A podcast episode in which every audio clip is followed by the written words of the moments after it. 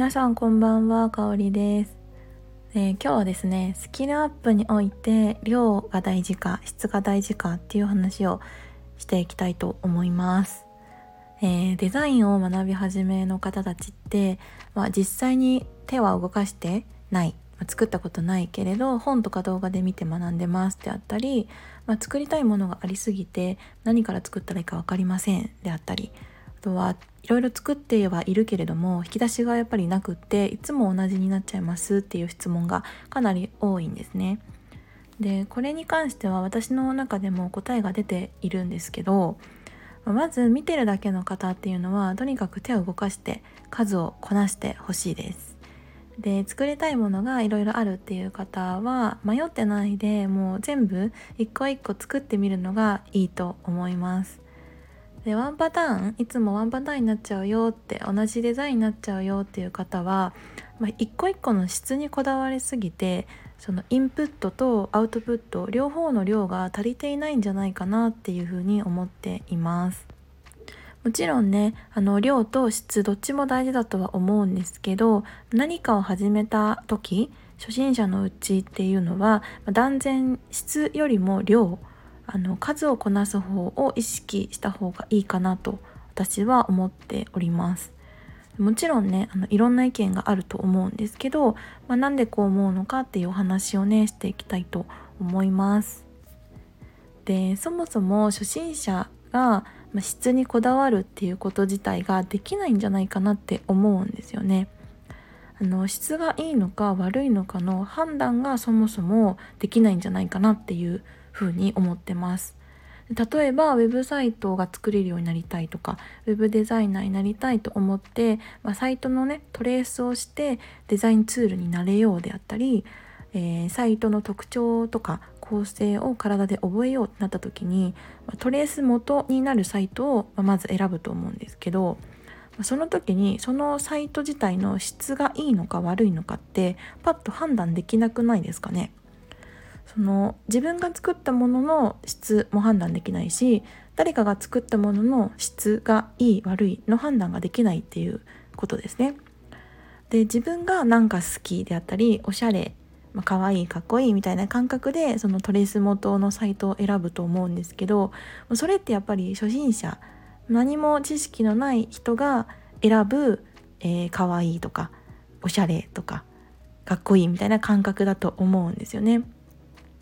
なのでもしかしたらその選んだサイトがあの全くね成果の出ていない機能していないサイトあのコンバージョンにねつながってないサイトかもしれないし公開した後にずっと放置されてる何も管理されてないウェブサイトあとはランディングページ効果の出てないランディングページかもしれないですよね。でそんなサイトをあの丁寧に隅から隅まで時間をかけて完コピすることにこだわってたら本当に時間がもったいないと思います。だったらそのトレースでねざっとワイヤーを作ってみる。でそこから軽めの還付を起こすとか、まあ、細部までは作り込まないぐらいの粗めのねデザイン還付程度に収めておいて、まあ、そこまでで学べることを一旦まとめて次に行くとか。数をどんどんこなしていった方があの明らかにこうワイヤー引くのが早くなるであったりとか、まあ、サイトの共通点を見つけられるようになったりとか、まあ、この訴求する時はこういう見せ方が多いんだなとか見やすいんだなとかあとフォントのサイズもこういうのが一般的なんだなこれぐらいのサイズであのデザインするサイトが多いんだなとか、まあ、そういう発見って数をこなしてないと自分で気づけないんですよね。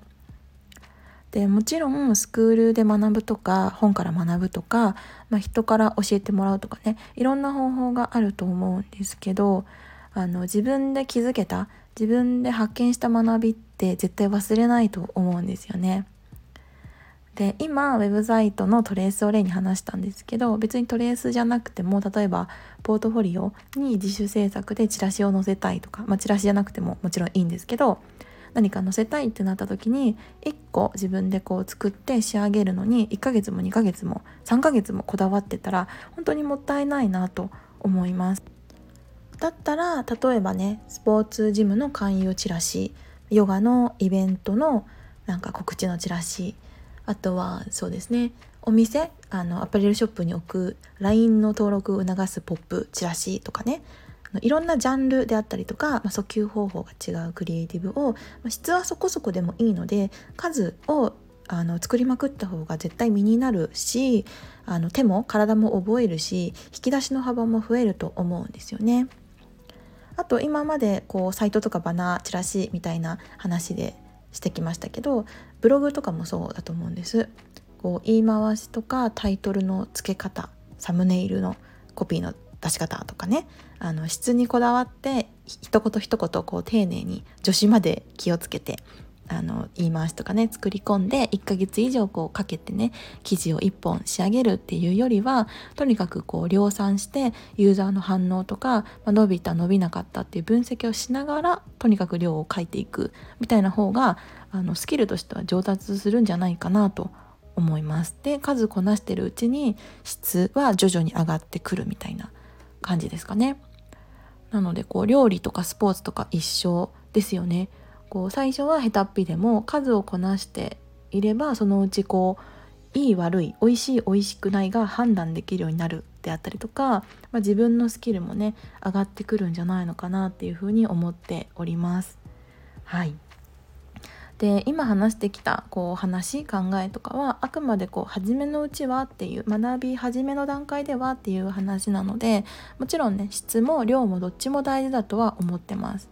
ただこう今から学び始めることがあるのであればこう最初から質がいいのか悪いのかっていう判断できないレベルから質にこだわっていくのはちょっともったいないのでとにかくね量を数をこなしていく方が大事なんじゃないのかなというお話でした。はい何かね参考になれば嬉しいです。というわけで最後まで聞いてくださりありがとうございました。またね次回の放送も遊びに来てもらえると嬉しいです。ではまたね